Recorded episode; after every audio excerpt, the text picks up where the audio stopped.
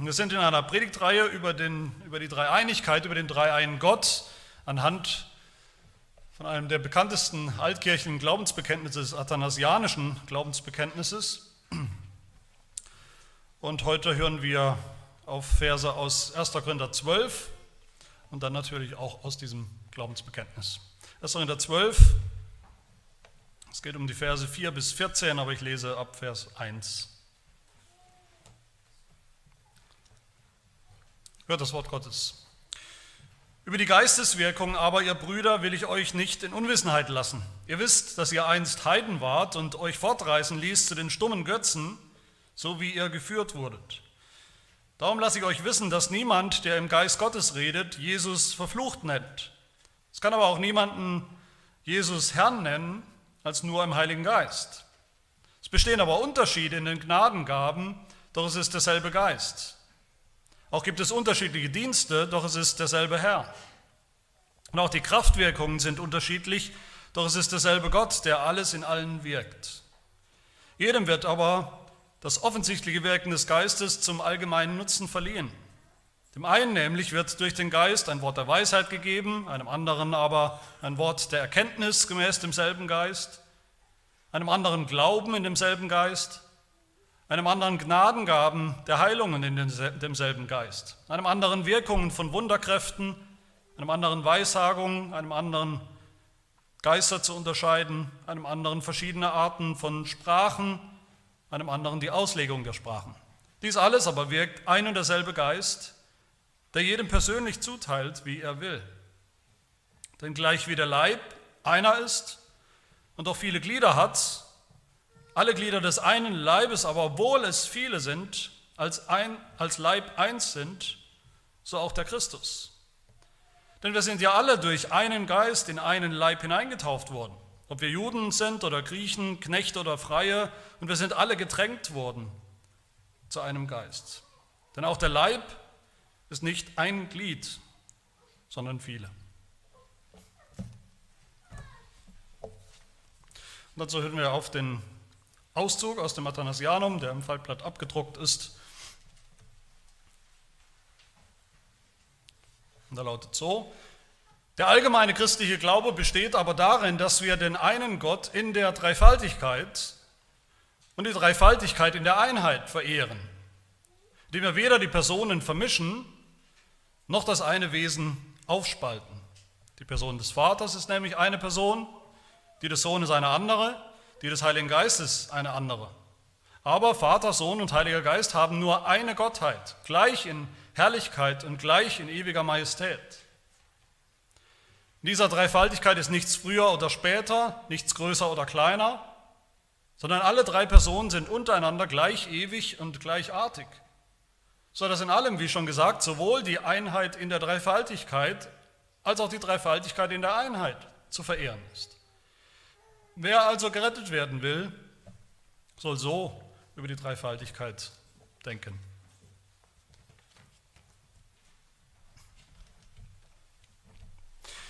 Man könnte mal vorsichtig sagen, dass wir so langsam in dieser Predigtreihe jetzt mit Teil 7 immer praktischer werden. Dieser Predigtreihe über den Dreieinen Gott. Vorsichtig sage ich deshalb, weil ich auch heute wieder mal sagen will, bis wir es hoffentlich alle begriffen haben, es gibt nichts Praktischeres für uns Christen, als über den dreieinen Gott nachzudenken, wie er ist. Das ist schon Selbstzweck, das ist der höchste Zweck, die höchste Berufung. Es gibt nichts Höheres, kein wichtigeres Geschäft für Christen, als den einen wahren Gott zu erkennen. Ihn zu kennen, ihn zu erkennen, ist ewiges Leben. Und letztes Mal haben wir auch schon den Zusammenhang gehört von dieser Dreieinigkeitslehre mit dem Heil, mit dem Evangelium. Und heute geht es um die Dreieinigkeit und die Kirche. Und eigentlich könnte man da schon fast aufhören. Die Verbindung ist uns vielleicht schon so klar, so offensichtlich. Ist ja auch logisch, wenn die Dreieinigkeit nicht irgendwo hinter dem Evangelium steht, sondern im Herzen, wie wir es letztes Mal gehört haben, dann steht die Dreieinigkeit, der dreieine Gott, auch im Herzen der Lehre von der Kirche. Ein Autor sagt, es gibt einen trinitarischen Juckreiz, wann immer wir über die Kirche nachdenken. Wir denken Kirche, Und sofort hören wir oder sollten wir hören, wie die Glocken der Dreieinigkeit läuten. Die Dreieinigkeit ist immer um die Ecke. Was heißt um die Ecke? Die Dreieinigkeit ist immer im, mitten im Raum, wenn es um die Kirche geht. Und das gilt in beide Richtungen. Das sind beide Richtungen korrekt. Wenn wir über den dreieinen Gott nachdenken und über sein Heil, dann können wir nicht anders als sehen, dass wie das Form nimmt, annimmt in der Kirche eine Dreieine, eine trinitarische Form annimmt, dieses Heil in der Kirche. Und umgekehrt, wenn wir über die Kirche nachdenken, sehen wir darin das Werk und auch die Gegenwart des Dreieinen Gottes in unserer Mitte.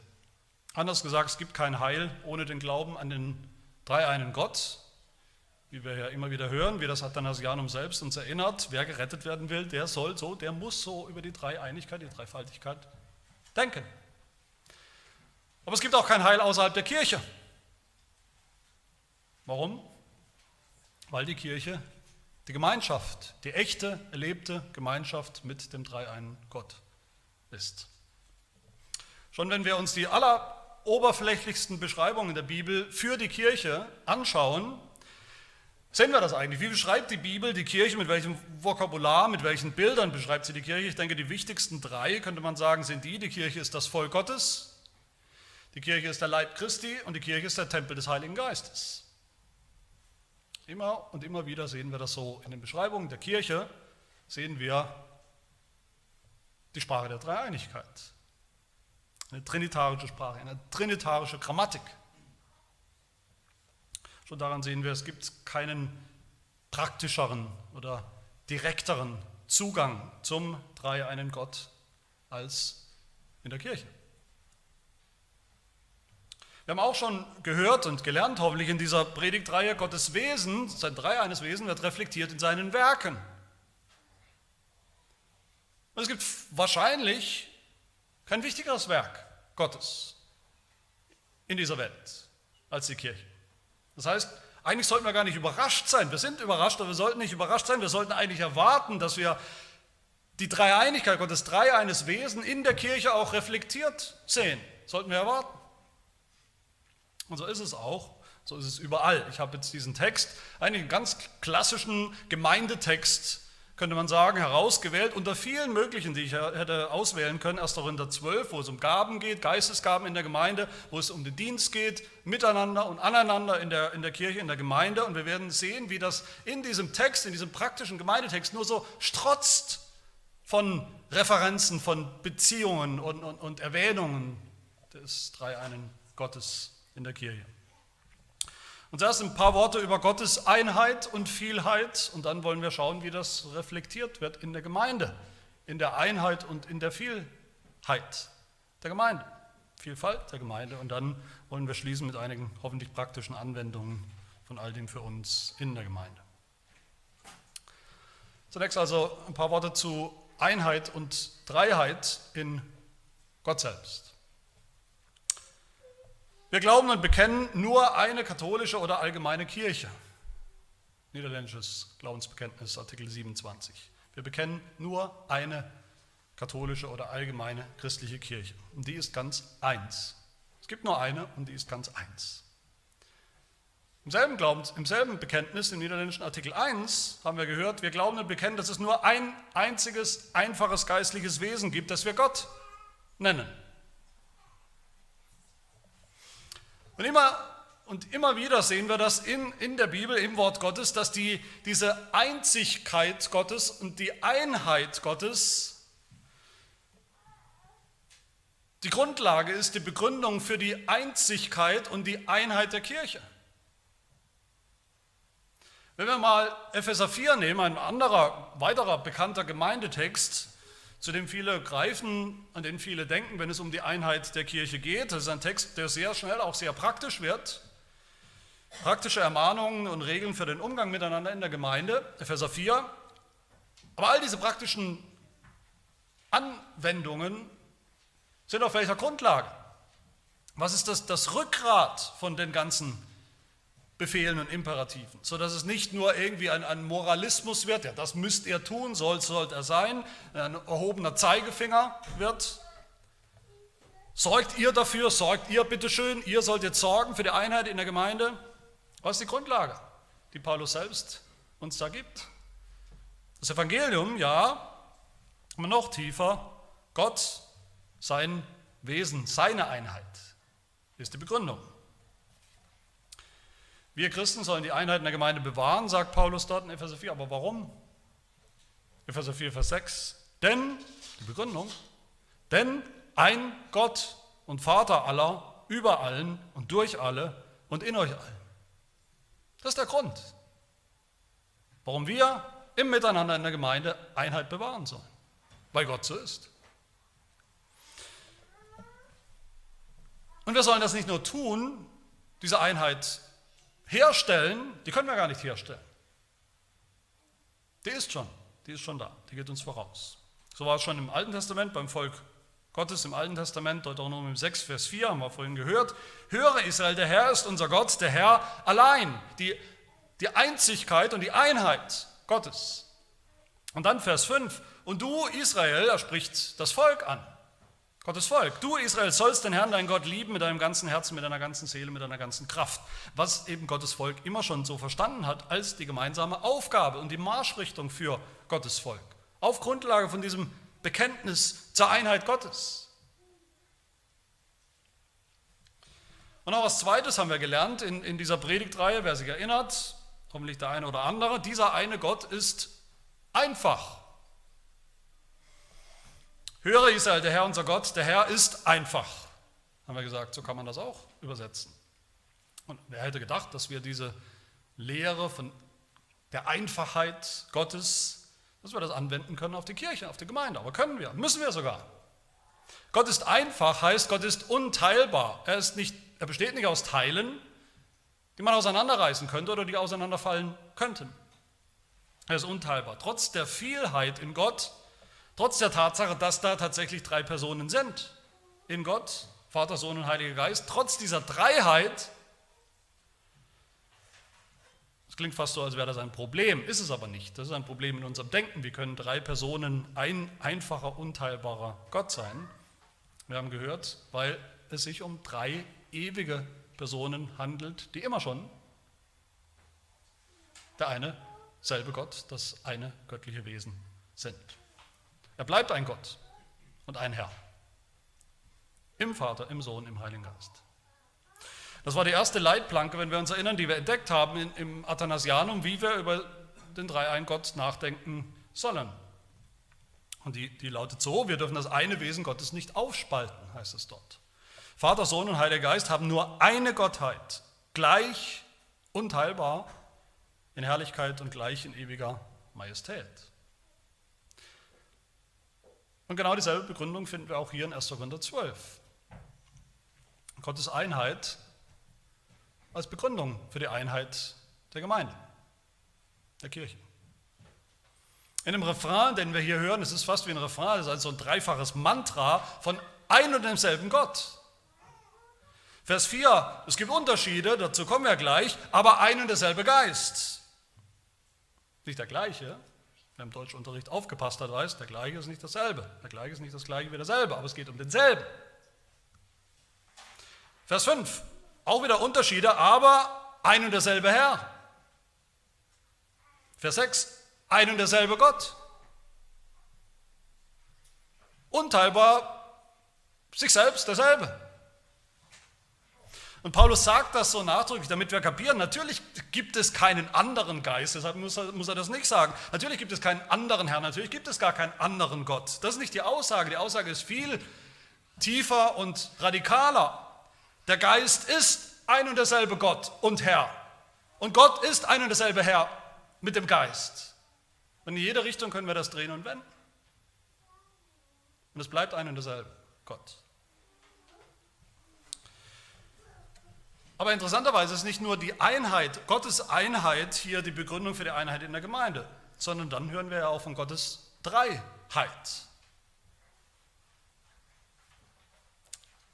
Als Begründung wofür? Für die Vielfalt in der Gemeinde. Wenn wir nochmal kurz auf Epheser 4 schauen, diese praktischen Ermahnungen zur, zur Einheit in der Gemeinde, da sagt Paulus ganz am Anfang gleich Vers 1, so ermahne ich euch nun, dass ihr der Berufung würdig wandelt, zu der ihr berufen worden seid, indem ihr mit aller Demut und Sanftmut, mit Langmut einander in Liebe ertragt und eifrig bemüht seid, die Einheit des Geistes zu bewahren durch das Band des Friedens. Ein Leib und ein Geist, wie ihr auch berufen seid zu einer Hoffnung eurer Berufung. Ein Herr, ein Glaube, eine Taufe, ein Gott und Vater aller, über allen, durch alle und in euch allen. Jedem Einzelnen von uns aber ist die Gnade gegeben nach dem Maß der Gabe des Christus.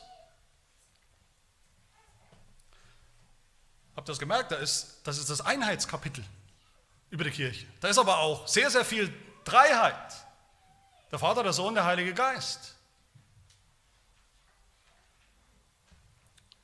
Und deshalb sagt Paulus dann im Epheserbrief, deshalb lebt auch so, als viele unterschiedliche, was ihr seid in der Gemeinde, aber in völliger Einheit.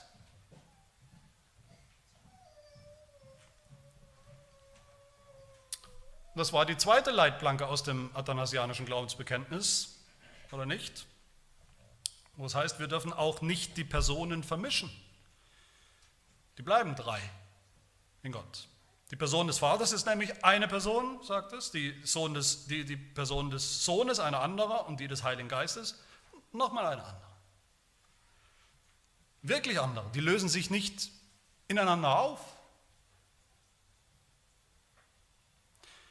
Und so sind wir in der Dreieinigkeitslehre, in der Lehre von Gott, dem dreieinigen Gott, gekommen, von der Einheit zu seiner Dreiheit und dann auch wieder zurück zur Einheit in Gott. Sodass wir gar nicht am Ende nicht mehr wissen, wo es eigentlich angefangen hat und wo es aufhört. Was zuerst da ist, Einheit, Gottes Einheit oder Gottes Dreiheit. Eben weil da nichts zuerst ist, weil da nichts früher oder später ist. Wie das Athanasium ja sagt, in dieser Dreifaltigkeit ist nichts früher oder später.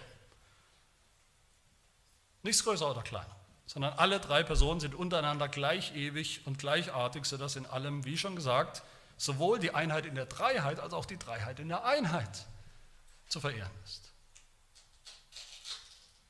Oder wie wir vom Kirchenvater Gregor von Nazians gehört haben, ich habe ihn schon mal zitiert, ich zitiere nochmal, wie er von sich selbst gesagt hat, sobald ich den, in Bezug auf Gott, sobald ich den einen erfasse, bin ich umleuchtet vom Glanz der drei. Sobald ich sie unterscheide, werde ich zu dem einen zurückgetragen. Wenn ich an einen der drei denke, denke ich an ihn ganz. Und wie das ultimativ geht, sein kann, wie die Einheit Gottes zu seiner Dreiheit passt. Das ist und bleibt in der tiefsten Tiefe ein Geheimnis. Aber es bleibt wahr, es bleibt biblisch, es bleibt notwendig und es bleibt von wichtiger, großer geistlicher Bedeutung für uns. Aber damit zum, zum zweiten Gedanken zur Gemeinde. Was bedeutet das für uns? Wie wird das oder wird das überhaupt reflektiert? Ist das überhaupt übertragbar in irgendeinem Sinn, praktischen Sinn auf die Gemeinde, auf die Einheit und Vielfalt der Gemeinde. Wie denken wir eigentlich über Gemeinde? Das ist eine Testfrage. Ich könnte jetzt ein bisschen Zeit geben, dass ihr wirklich mal drüber nachdenkt, aber denkt mal wann anders vielleicht drüber nach. Wie denken wir über die Gemeinde? Wer oder was ist die Gemeinde? Wer oder was ist die Kirche? Viele, auch viele Christen, muss man sagen, haben hier sowas wie das gute deutsche Vereinsdenken, wenn sie an die Gemeinde denken. Gemeinde ist eine Gruppe von Menschen, die sich treffen, die sich versammeln um ein gemeinsames Interesse, um ein gemeinsames Hobby herum. Das Hobby ist dann vielleicht Sport oder Angeln oder eben der Glaube. Was zählt, ist das gemeinsame Anliegen. Wer das tut, wer jetzt sonntags da ist oder dazugehört oder auch nicht, ist eigentlich relativ unerheblich. Die Leute, die da kommen, bleiben auch individuell, in vielen Fällen auch vielleicht anonym sogar oder relativ unverbunden. Landeskirche, Christen, ich will ja niemandem Unrecht tun, aber ich denke im Großen und Ganzen kann man sagen, sie denken, die Kirche ist eben die Organisation, die Kirche ist das große Ganze, dieses große Ding da. Der eine Verein, die werden es schon, schon machen, die werden es schon richtig machen und ich gehe dann auch mal gern ab und zu oder regelmäßig dahin. Aber wirklich zugehörig, organisch, wesentlich zugehörig fühle ich mich eigentlich nicht so richtig.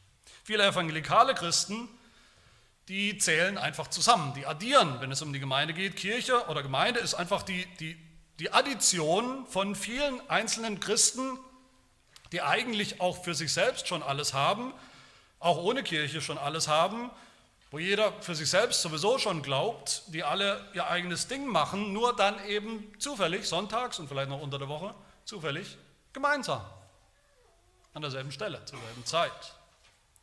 Kirche ist größer, würden wir wahrscheinlich sagen, Kirche ist größer als, als ich, als der einzelne Christ, aber, aber eigentlich nur numerisch, nur durch Addition, durch Zusammenzählen, wie viele auch immer kommen. Die Kirche ist viele, die Kirche ist die Summe ihrer Teile. Die einzelnen Christen machen die Kirche aus, aber nicht die Kirche, den Christen. Was sagt Gottes Wort? Was ist die Gemeinde? Ist die Kirche eins, eine, oder ist die Kirche viele? Beides. Kirche ist kein Verein, Kirche ist schon gar kein Papst als Haupt, als Oberhaupt, der sein Ding da macht, egal ob ich dabei bin oder nicht, wo die Mitglieder irgendwie zweitrangig sind. Kirche ist aber auch keine, nicht einfach die Addition von vielen ein, einzelnen kleinen Einzelchristen. Auch so kommen wir niemals zur biblischen Sicht der Kirche. In der Kirche ist nicht der Einzelne vor dem Ganzen schon oder das große Ganze auch, wenn es sein muss, ohne den Einzelnen. Der einzelne Christ ohne den Leib Christi oder der Leib Christi ohne Glieder. Das geht gar nicht. Einheit und Vielfalt der Einzelne und die Gemeinschaft in der Kirche, in der Gemeinde durchdringen sich gegenseitig. Deshalb dieses Bild vom Leib, vom Körper in dieser bekannten Passage 1. Korinther 12. Was ist denn der Körper? Wenn wir über einen Körper, einen menschlichen Körper nachdenken, was ist der Körper? Ist der Körper einfach die Summe der, der Gliedmaßen? Wenn wir sie sozusagen nebeneinander legen, alle zusammenrechnen, sind sie alle da, macht keinen Körper. Oder ist der Leib, der Körper eben einer, auch ohne Gliedmaßen, wenn es sein muss?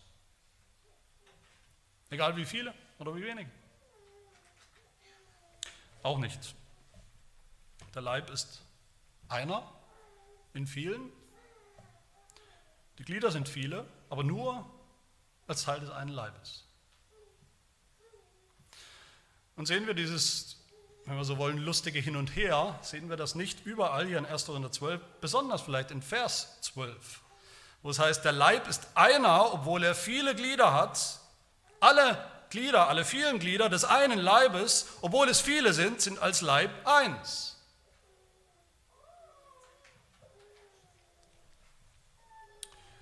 Dann sehen wir, denke ich, so deutlich die Einheit der Gemeinde, wie sie gründet und fußt auf Gottes Einheit.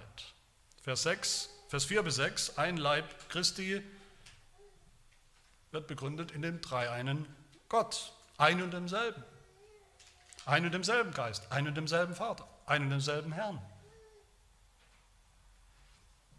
So wie wir, wie ich es gerade gesagt habe, so wie wir, oder wie wir es auch gehört haben in einer Predigt über die drei Personen, so wie wir zu, zum dreieinen Gott, zur Dreieinigkeit niemals kommen, indem wir drei Wesen, drei göttliche Wesen zusammen addieren, zusammenzählen. So kommen wir niemals zum dreieinen Gott.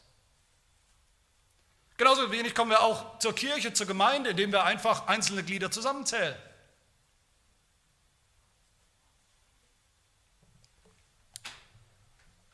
Die Einheit Gottes geht voran. Aber trotzdem sehen wir hier ja auch echte Unterschiede. Und jeder, der eine, nur eine kurze Zeit in irgendeiner Gemeinde war, sieht, die echten Unterschiede. Und auch hier wieder, wie wir in der Dreieinigkeitslehre gelernt haben, den einen Gott in echten drei Personen zu unterscheiden, zu erkennen, mit echten Unterschieden. Den Vater, der nicht gezeugt ist, nicht geschaffen. Den Sohn, der gezeugt ist vom Vater in Ewigkeit, und den Heiligen Geist, der hervorgeht aus dem Vater und dem Sohn in Ewigkeit. Echte Unterschiede. So auch in der Kirche. Die Verse 4 bis 7 hier die, könnte man sagen, betonen die Einheit sehr stark. Ein und derselbe Gott, ein und derselbe Geist, ein und derselbe Herr. Vers 8 bis 10, da kommen dann die ganzen Unterschiede. Sehr viele Unterschiede, die es in der Gemeinde gibt. Einer hat die besondere Gabe der Weisheit, ein anderer die Gabe der Erkenntnis, die Gabe des Glaubens, Wunder, Kräfte, Geistesunterscheidung, Sprachenrede. Der eine hat das und der andere hat es eben nicht. Manche haben es und andere haben es nicht. Ich will all diese Dinge jetzt hier an dieser Stelle natürlich nicht auslegen und erklären. Das wäre wieder eine ganz andere Predigt, diese Phänomene und diese besonderen Geistesgaben. Mir geht es um das, was dahinter steht, das Prinzip, das, was wir auch so oft überlesen, wenn wir diesen Gemeindetext lesen. Das Prinzip dahinter, was das über die Kirche aussagt, über Einheit und Vielheit der Gemeinde, über Einheit und Vielheit Gottes. Paulus sagt hier, ja, diese Unterschiede gibt es, natürlich. Das sind echte Unterschiede, das sind echte unterschiedliche Menschen in der Gemeinde, denen der Heilige Geist diese unterschiedlichen Gaben auch unterschiedlich zuteilt. Individuell könnte man sagen, zuteilt. Vers 11, derselbe eine Heilige Geist, der teilt, wie es heißt, wirklich jedem persönlich zu, was er will und wie er will. Vers 14, der Leib ist ja nicht ein Glied, sondern er ist wirklich viele. Viele unterschiedliche und das ist gut so. Das ist gewollt, von Gott gewollt in der Gemeinde. Aber selbst diese Unterschiedlichkeit findet ihre Einheit in dem, der diese unterschiedlichen Gaben austeilt an die Glieder der Gemeinde. In diesen Versen 4 bis 6, hier finden wir drei, drei Überbegriffe für diese ganzen Gaben und wir können noch mehr anführen, die hier Paulus gar nicht nennt, aber wir finden drei große Überbegriffe für die Gaben, die Gott der Gemeinde gibt. Natürlich drei Überbegriffe, könnte man sagen. Natürlich sind es drei. Vers 6, Unterschiede in den Gnadengaben. Vers 4, Unterschiede in den Gnadengaben. Vers 5, unterschiedliche Dienste. Vers 6, unterschiedliche Kraftwirkungen. Drei Überbegriffe. Für alles, was Gott der Gemeinde schenkt. Und was tut Paulus? Paulus selbst schreibt dann diese Dinge den drei Personen der Dreieinigkeit zu. Als gute und korrekte biblische Redeweise. Die Gnadengaben, die Charismata, die kommen vom Heiligen Geist. Die Dienste kommen vom Herrn. Die Kraftwirkungen, wörtlich Energien, kommen von Gott dem Vater. Und warum? Weil der Heilige Geist, der in Ewigkeit vorgeht, aus dem Vater und dem Sohn auch in die Welt gekommen ist, um auszuteilen, um Gaben, um Geschenke auszuteilen. Weil der Sohn Gottes, der in Ewigkeit vom Vater gezeugt ist, in die Welt gesandt wurde, gekommen ist, um zu dienen, auch Dienste austeilt. Und weil der Vater, der in Ewigkeit ungezeugt ist, als Ursprung des Lebens, teilt er die Kraftwirkung aus, seine Schöpferkraft, die reflektiert werden in diesen Wundergaben, in diesen Kraftwirkungen. Wie denken wir über die unterschiedlichen Gaben in der Gemeinde? Und, und auch über die unterschiedlichen Ämter, die damit zusammenhängen. Nicht nur, aber eben auch. Ich denke, wenn wir ehrlich sind, denken wir tendenziell über diese Dinge, dass das Dinge sind, die uns unterscheiden die uns vielleicht sogar trennen. Viele sehen das als trennende Dinge. Ich habe eben diese Gabe, klopft man sie vielleicht stolz auf die Brust und du hast die eben leider nicht. Ich habe sie, du hast sie nicht. Du hast vielleicht eine andere oder auch nicht. Der eine ist ein Prediger, ich bin es nicht. Ich habe ich hab eben nicht, was der hat. Ich hätte vielleicht gerne, aber ich habe nicht. Weil ich das nicht habe, fehlt mir was. Ich will das auch haben, was der andere hat.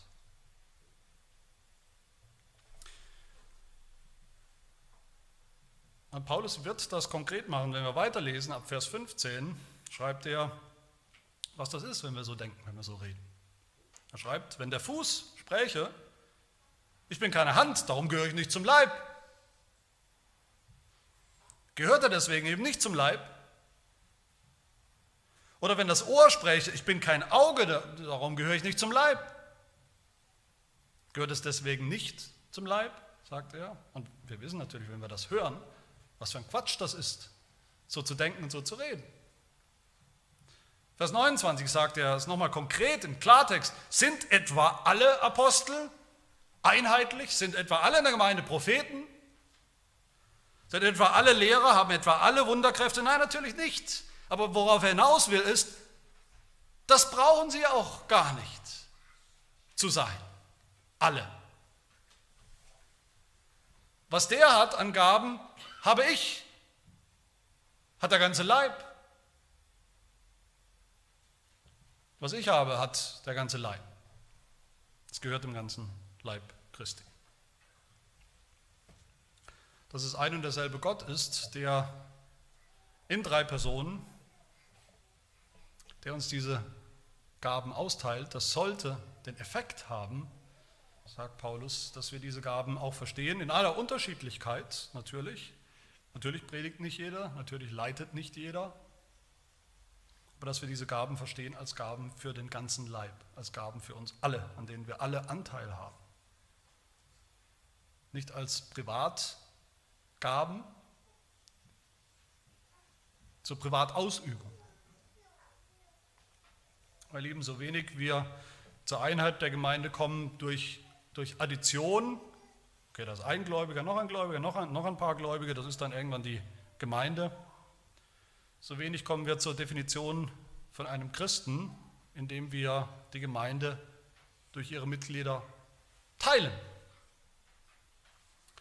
Indem wir meinen, jeder muss schon alles haben, eigentlich. Jeder muss autark alles haben. Jeder muss sowas wie eine kleine Gemeinde in sich sein. Ich will doch nicht abhängig sein vom anderen, vom Leib. Nein, wir dürfen das eine Wesen Gottes nicht aufspalten, haben wir gehört. Wir dürfen aber auch das eine Wesen des Leibes Christi nicht aufspalten. Die Gemeinde nicht aufspalten. Die Gemeinde ist nicht die Summe ihrer einzelnen Glieder zusammengerechnet, sondern die Gemeinde ist viel, viel mehr. Und deshalb lässt sie sich auch nicht in Einzelchristen wieder auseinander dividieren. Das heißt dann auch, wie wir bei der Dreieinigkeit das gesehen haben, diese echte Unterschiedlichkeit in der Gemeinde führt uns dann auch wieder zurück zur Einheit. Wir kommen von der Einheit über die Vielfalt zurück zur Einheit. Wofür sind am Ende all diese unterschiedlichen Gaben in der Gemeinde? Alle Gaben, die der Heilige Geist, die der dreieine Gott uns gibt. Vers 7. Jedem unterschiedlich jedem wird aber das offensichtliche Wirken des Geistes zum allgemeinen Nutzen verliehen. Und nur dafür. Für die Allgemeinheit, für die Ganzheit, für die Gemeinschaft.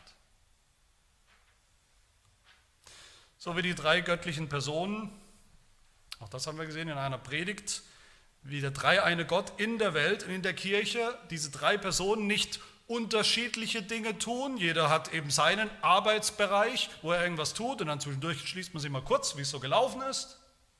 Jeder macht sein Ding, jeder hat seine Aufgabe, jeder hat eine besondere Gabe dazu, das zu tun. Jeder hat seinen Soloauftritt unter den drei Personen des Dreiein Gottes. Nein, wir haben gesehen, das ist das eine unteilbare Werk Gottes.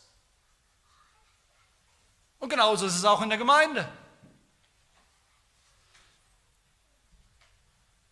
Ja, wir tun unseren Dienst, wir haben unsere Aufgaben, unsere Begabung. Der eine leitet vielleicht, wenige leiten, ein anderer predigt, vielleicht noch weniger, der andere dient, viele, jeder. Aber nicht für uns, das ist nicht unser Solo-Auftritt, sondern weil und damit wir alle Anteil haben an dem unteilbaren Werk Gottes in der Gemeinde so wie die drei Personen des Dreieinen Gottes unterschiedliche Dinge tun, ja, kann man so sagen, ist biblische Redeweise, aber in Wirklichkeit doch jeder alles tut. Jeder tut alles. Vers 6, schaut nochmal rein. Gott, der Vater, seine Kraftwirkung wirkt alles, sagt Paulus. Vers 11 sagt er, der Heilige Geist tut alles. Na, alles gibt es nur einmal. Nur einer kann alles tun. Nein, alle drei tun alles. So auch die Gemeinde. Das Wirken des Geistes in, in, in aller Unterschiedlichkeit in der Gemeinde ist für das Wohl der Allgemeinheit, weil wir alle eins sind, ein Leib. Meine Lieben, wie wir das eben gesehen haben über die Einheit und, und Dreiheit in Gott, dass das am Ende, wie sich das verhält, wie das funktioniert, dass das ein Geheimnis ist, so ist es auch bei der Gemeinde. Die Einheit und Vielfalt in der Gemeinde, wie das zusammenpasst, ist auch ein Geheimnis. Deshalb reden wir, reden Theologen davon, wenn wir von der Kirche reden, reden wir vom sogenannten mystischen Leib Christi. Der mystische Leib Christi, das heißt nicht östliche, esoterisch-buddhistische Mystik, irgendwas, was so überhaupt kein Mensch jemals verstehen kann, völlig suspekt. Und das meint, dass es eben kein Verein ist, dass wie das zusammenpasst in der ganzen Dynamik, wir nicht letztlich begreifen und durchdringen können.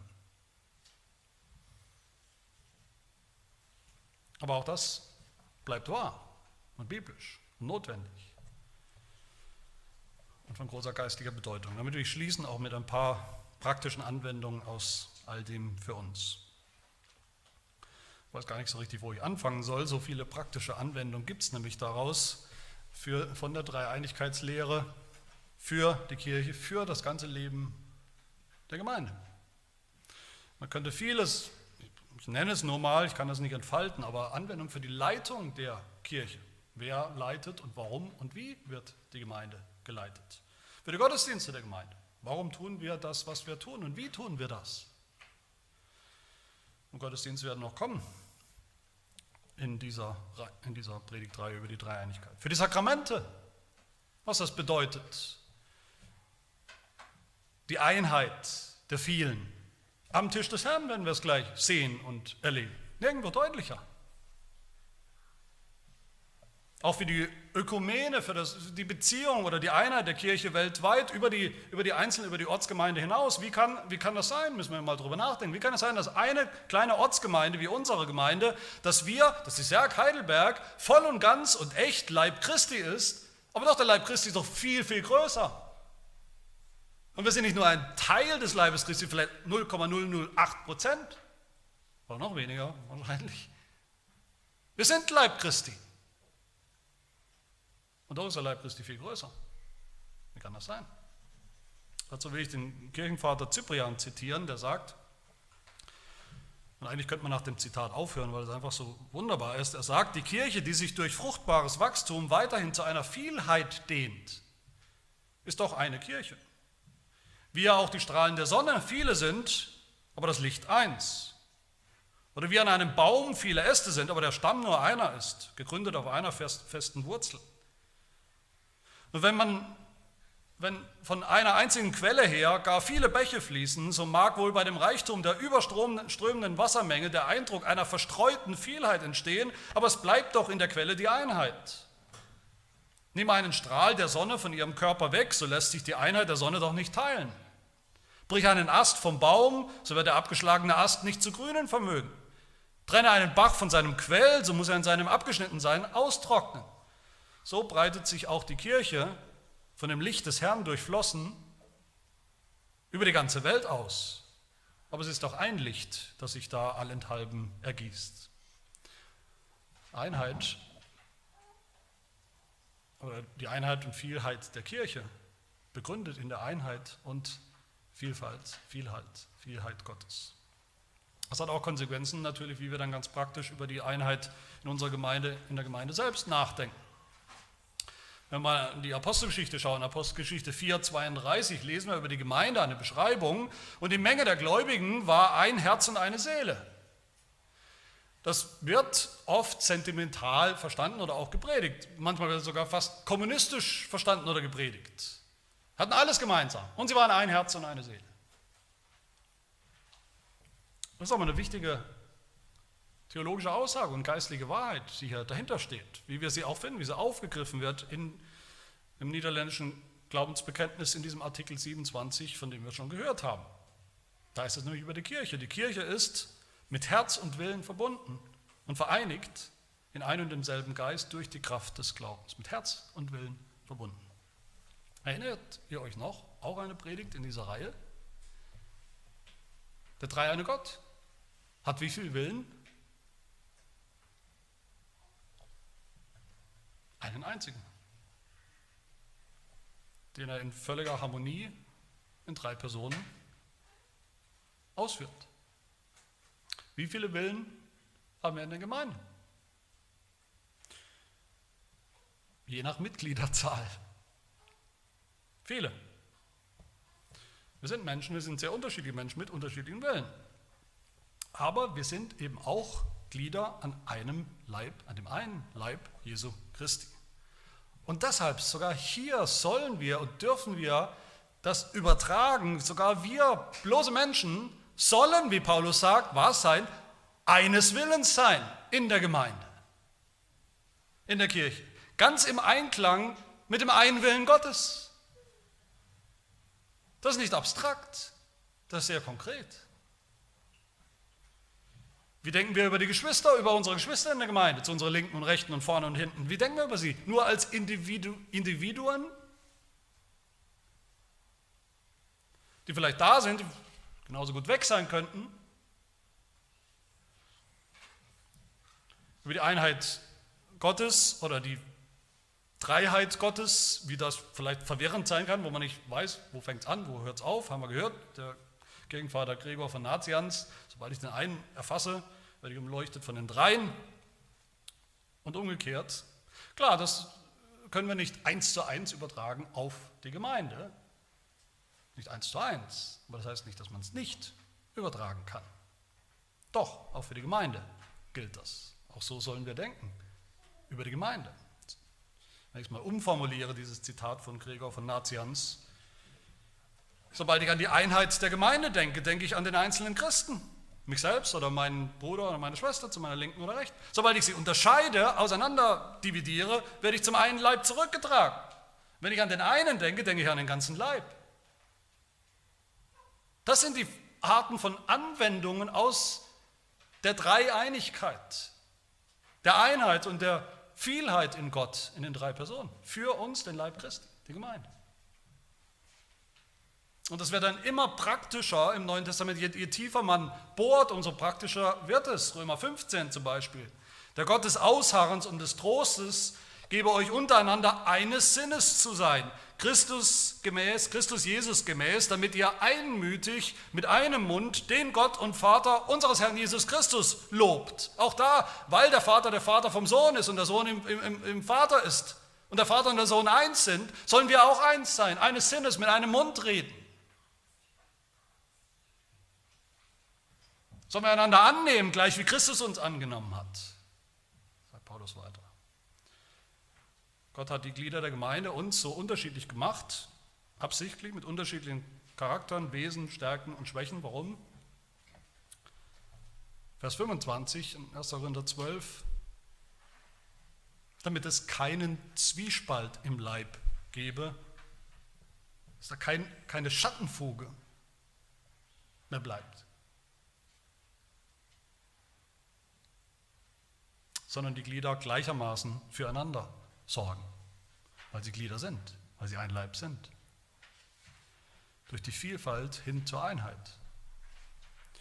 Epheser 4 haben wir schon gehört, das große Kapitel über die Einheit, all die vielen praktischen Vorschriften und Imperative, die dann kommen, Epheser 4 bis 6, die sind alle begründet in dieser Einheit. Alle, man kann durchgehen, sind alle begründet in dieser Einheit Gottes und Dreiheit Gottes. Legt die Lüge ab, redet die Wahrheit, jeder mit seinem Nächsten, denn wir sind untereinander Glieder.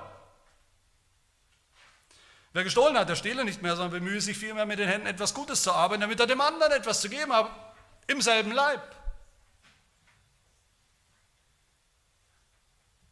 Kein schlechtes Wort soll aus eurem Mund kommen, sondern was Gutes zur Erbauung des anderen, im selben Leib, der anderen Glieder. Seid gegeneinander freundlich und barmherzig, vergebt einander gleich, wie auch Gott euch vergeben hat in Christus. Und in all dem sagt Paulus, werdet was? Werdet Gottes Nachahmer, werdet Nachahmer des einen, Dreieinen Gottes.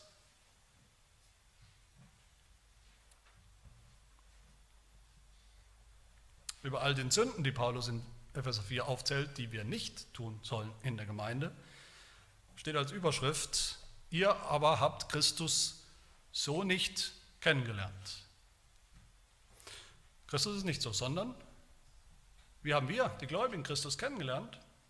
Als den ewigen Sohn Gottes, die zweite Person der Dreieinigkeit, eine eigenständige, eine echte Person, der aber immer in Einheit mit dem Vater und dem Heiligen Geist den einen Willen Gottes gesucht und getan hat.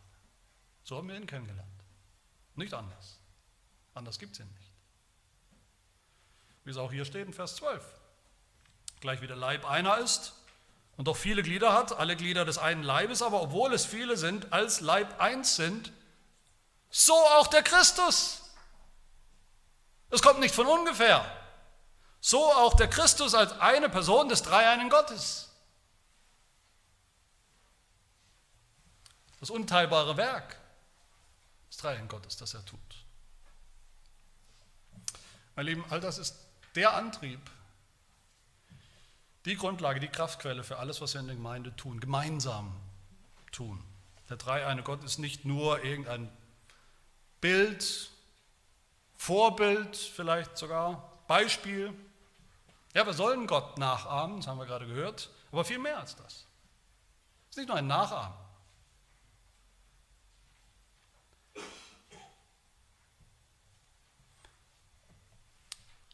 Das ist so. Wir sind eins.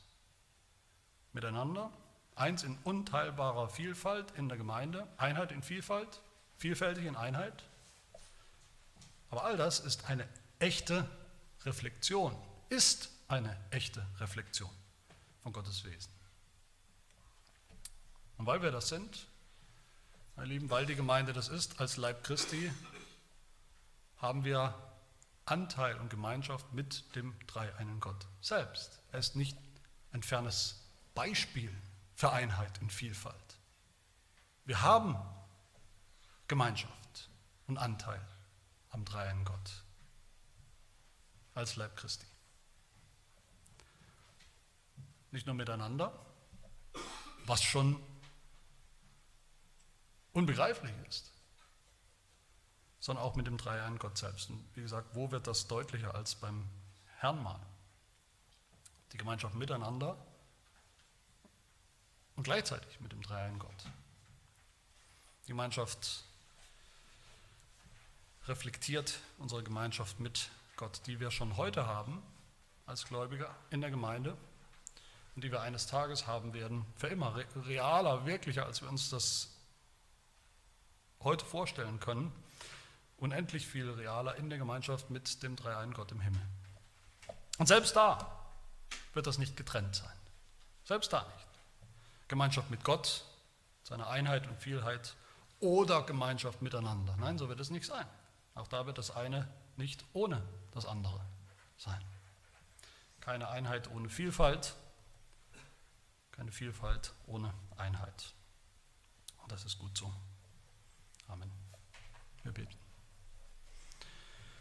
Wir danken dir, lieber Vater im Himmel, dass du uns deinen ewigen, einzig geborenen Sohn gesandt hast, Mensch zu werden, Menschheit anzunehmen, zu werden wie wir, dass er uns angenommen hat und versöhnt hat mit dir und so Zugang geschenkt hat zu deiner Gnade, ja zu dir selbst. Zugang und Gemeinschaft mit dem dreieinen Gott selbst. Was für ein unfassbares Privileg. Hilft, dass wir auf der Grundlage dieser wunderbaren Einheit, die wir haben mit dir, auch die Einheit in der Gemeinde, die Vielfalt in der Einheit verstehen und, und ausleben, respektvoll und liebevoll den anderen, die Geschwister sehen, wie du sie siehst, wie du die Gemeinde siehst, als Reflexion, als, als irdische Reflexion der wunderbaren und unbegreiflichen, geheimnisvollen Einheit des Dreiein Gottes auch in der Welt. Das bitten wir in Jesu Namen. Amen.